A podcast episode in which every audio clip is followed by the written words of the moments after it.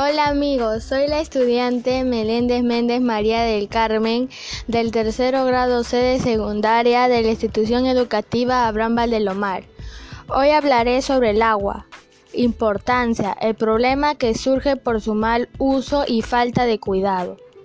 Al final daré algunas alternativas de solución para su uso adecuado y sostenibilidad a través del tiempo. En primer lugar, Debemos conocer que el agua es como una sustancia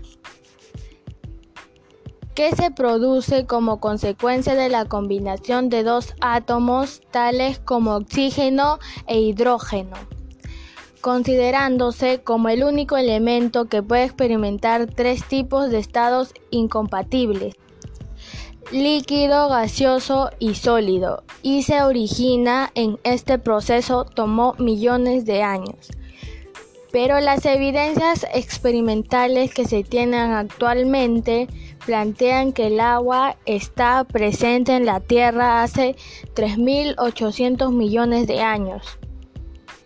Más reciente atribuye el origen del agua y causa extraterrestres.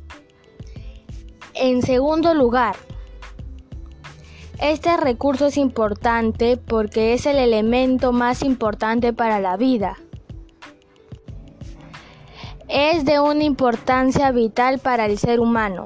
Otro aspecto importante que debemos considerar es que el agua es un asunto público, pues no muchos ciudadanos y ciudadanas no pueden obtener este recurso ya que hay escasez de agua y que la potabilización del agua es un proceso por el cual se trata el agua para que pueda ser consumida por el ser humano sin que presente un riesgo para la salud.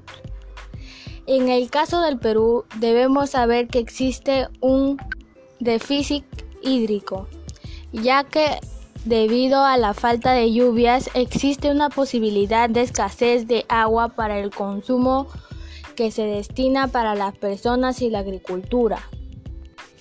Y si a esto añadimos el mal uso del agua como cambio de uso del suelo, la degradación de los ecosistemas reguladores en las cuencas altas por el sobrepastoreo, pérdida de bofedales por ganadería. Ahora, la situación de la escasez de agua potable para el consumo humano se agrava con estos usos inadecuados. Para combatir esta problemática de la escasez de agua debemos practicar las siguientes acciones. Mantener el caño cerrado mientras se cepilla los dientes. Cierra bien el caño después de usarla. Abrir la ducha en el momento de entrar.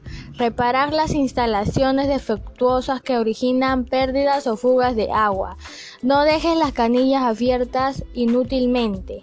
Finalmente, recuerda que el agua es el elemento y principio de las cosas.